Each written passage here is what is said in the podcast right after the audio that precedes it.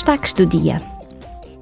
Em Estrasburgo, a Presidente do Parlamento Europeu, Roberta Metsola, assinalou o 28º aniversário do massacre de Srebrenica.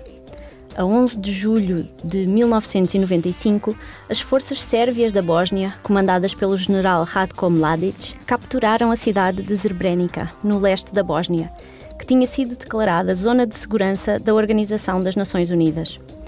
Nos dias que se seguiram, mais de 8 mil homens e rapazes muçulmanos foram assassinados e enterrados em valas comuns. Milhares de mulheres, crianças e idosos foram deportados à força. Entre 20 mil e 50 mil mulheres e raparigas foram vítimas de violência sexual.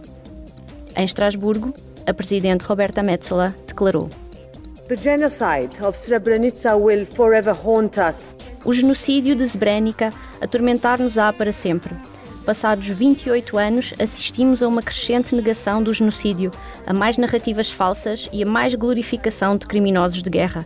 E é nosso dever pronunciarmos contra, de forma a recordar o mundo da verdade. That cannot be denied. A ONU descreveu o genocídio em Srebrenica como o pior crime em solo europeu desde a Segunda Guerra Mundial.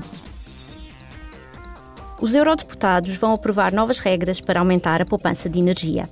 A nova lei exige uma redução de 11,7% no consumo de energia primária e final até 2030. As novas medidas serão aplicadas em vários setores a nível local, regional e nacional.